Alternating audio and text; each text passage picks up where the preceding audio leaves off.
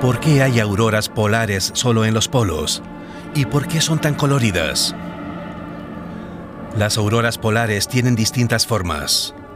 Pueden presentarse ondulantes y extensas en el cielo nocturno, o bien formar franjas luminosas. Esto depende de las turbulencias en la atmósfera y en el campo magnético de la Tierra.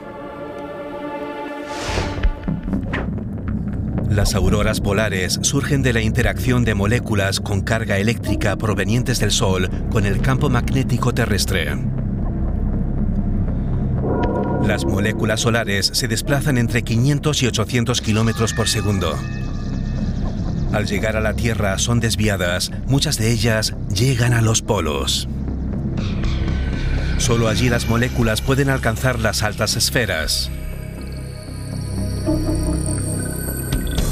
Al chocar con los átomos de la atmósfera, estos reciben una carga eléctrica y esa carga emite luz.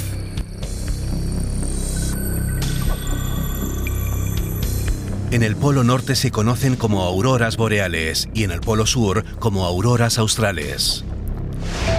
Y en cuanto a los colores, la luz verde la producen los átomos de oxígeno a una altitud de 100 kilómetros. La luz roja la produce el oxígeno en las capas más altas. La aurora azul-violeta procede de los átomos de nitrógeno. Para que brillen tienen que ser partículas solares muy rápidas. Este fascinante espectáculo de luces también se puede ver desde el espacio. Por cierto, la Tierra no es el único planeta con auroras polares.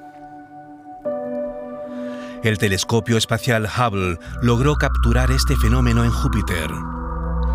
En el planeta más grande de nuestro sistema solar, las auroras polares brillan en frecuencia ultravioleta y de rayos X, es decir, que no las podemos ver a simple vista.